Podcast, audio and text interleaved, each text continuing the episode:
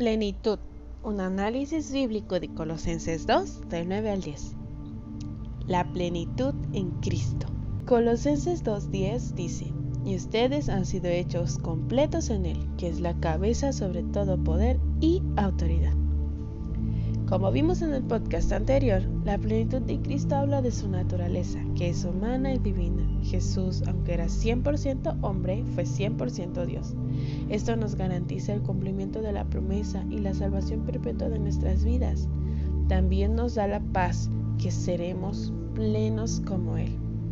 Para hacer este análisis bíblico vamos a dividir en dos partes el tema central. Vamos a ver cómo sucede la plenitud en Cristo y cómo respondemos ante este acto tan sublime. ¿Por qué somos plenos en Cristo? El momento en que nos separamos de Dios perdimos algo muy importante, nuestra relación con Dios. Quedamos parcialmente incompletos, nuestra vida nunca fue la misma. Al perder nuestra relación perdimos todo lo que le conlleva. Dice la Biblia que perdimos la esperanza, el amor, la paz y entre otras cosas perdimos la comunión tan estrecha que teníamos con Dios. El deseo de estar con Dios, nuestro Creador, lo perdimos. Así que, gracias a nuestro pecado, estamos incompletos, naturalmente, y necesitamos lo que nos falta, literalmente, para vivir. Ya lo sabemos, no podemos vivir sin Dios. Juan 15:5 dice, ciertamente yo soy la vid, ustedes son las ramas, los que permanecen en mí y yo en ellos producirán mucho fruto, porque separados de mí nada pueden hacer. Cuando Cristo vino y entregó su vida, garantizando nuestro regreso a casa, también nos regresó lo que habíamos perdido. Por eso Pablo nos enseña que en Cristo estamos realmente completos. Cuando Él vino a nuestro rescate, su plenitud la depositó en nosotros y ya no nos falta nada. Si bien aún es difícil, mayor es la esperanza y el gozo de su salvación. Dice Juan 1.16, pues de su plenitud hemos recibido, y gracia sobre gracia. El hecho de que Jesús es completamente Dios y completamente hombre asegura nuestra plenitud. Ya no nos falta la paz, el amor, la esperanza y por supuesto nunca más nos faltará la comunión sublime y gloriosa que tenemos ahora con nuestro Padre. Ya no somos esclavos ni huérfanos, ya no nos falta una familia. Gracias a Cristo, Dios el Padre nos ha adoptado y nos ha perdonado, haciéndonos libres por completo de la esclavitud.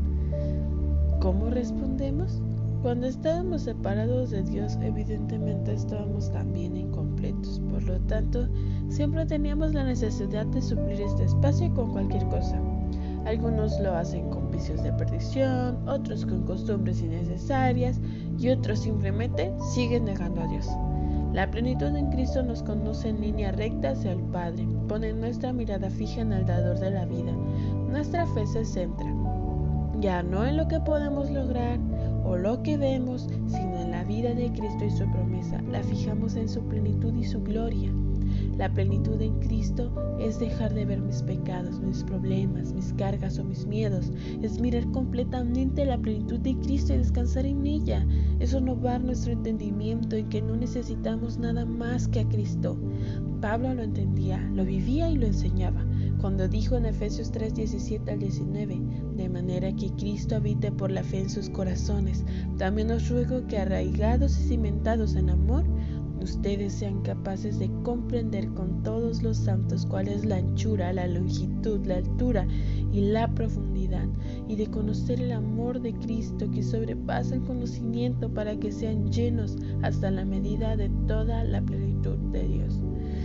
Cuando la plenitud de Cristo habita en nosotros, ya no nos falta nada en absoluto, ya no necesitamos nada. Su plenitud llena todo nuestro interior, supliendo nuestra máxima necesidad de Dios. En Él ya no tenemos sed. La vida segura, en paz y completa, solo es posible tenerla por la plenitud en Cristo.